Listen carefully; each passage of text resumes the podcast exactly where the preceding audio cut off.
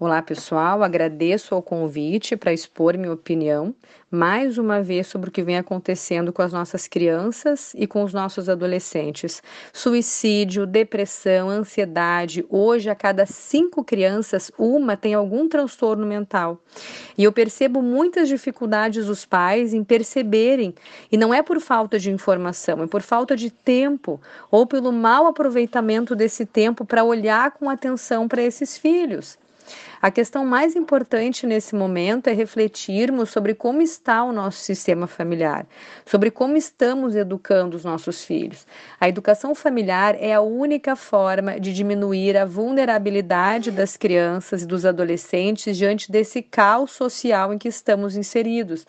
A sociedade está doente, eu venho tentando alertar sobre isso há muito tempo. Claro que existe uma hierarquia causal e, no meu ponto de vista, o sistema está no topo. Mas nós não temos, infelizmente, como mudar essa realidade e precisamos correr contra o tempo, e isso nós podemos fazer dentro das nossas casas. A nossa estrutura emocional é formada na infância. É o que nos dá capacidades para lidar com as adversidades da vida com mais equilíbrio, sem sofrimentos persistentes ou incapacitantes. Nós precisamos cuidar dos nossos filhos. Eu não estou falando aqui sobre amamentar, trocar fralda, saber tudo sobre o desenvolvimento psicomotor, sobre a dentição. Eu estou falando sobre olhar, ver, enxergar e se aproximar com mais afeto e sem medo. Estou falando sobre ter tempo para brincar e conversar com eles de uma forma atenta, de lidar com as emoções deles, de ensinar a nomeá-las e a elaborá-las. Criança precisa de referências saudáveis, presentes e atentas.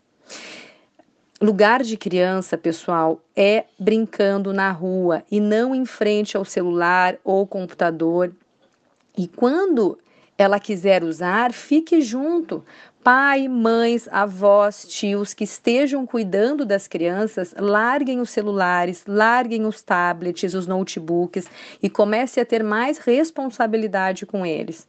Esse personagem virtual chamado Momo, o jogo Baleia Azul e tantos outros que estão circulando na internet, inclusive que erotizam as crianças e incitam a pedofilia.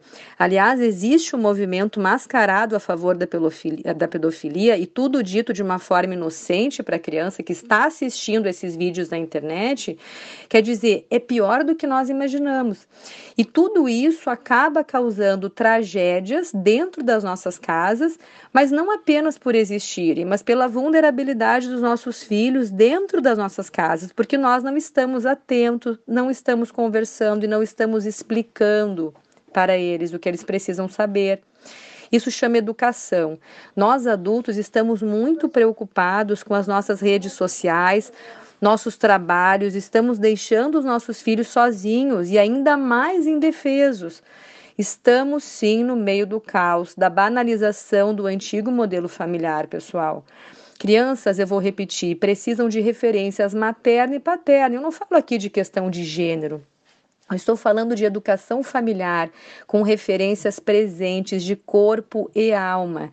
Se estivermos atentos realmente aos nossos filhos, nós iremos perceber quando eles vão precisar de ajuda. Lógico que nós não somos perfeitos como pais, nenhum de nós, mas nós temos a obrigação de atentarmos para eles e de melhorarmos o que precisa ser melhorado. O vizinho, ele pode ficar surpreso com a atitude do seu filho, você não. E formar adultos saudáveis de uma forma global é dizer nãos continuamente, é frustrar sim, mesmo depois de um dia de trabalho. É abrir mão do ter para formar um ser. Vamos trabalhar menos, gastar menos, ficar mais tempo com os nossos filhos. Não terceirizem uma educação que é de responsabilidade de vocês. Babás e escolas não formam bons adultos. Aliás, cuide da escola onde coloca o seu filho.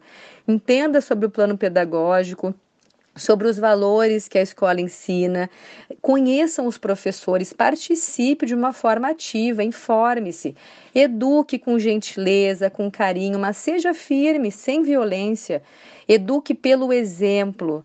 E vamos olhar para dentro das nossas casas, para o nosso sistema familiar. Sempre é tempo para modificar e melhorar. Não se culpe, apenas haja com responsabilidade e siga em frente rumo à formação de adultos saudáveis e vamos tentar impedir essas tragédias. Obrigada, pessoal. Um abraço carinhoso para todos vocês. Até mais.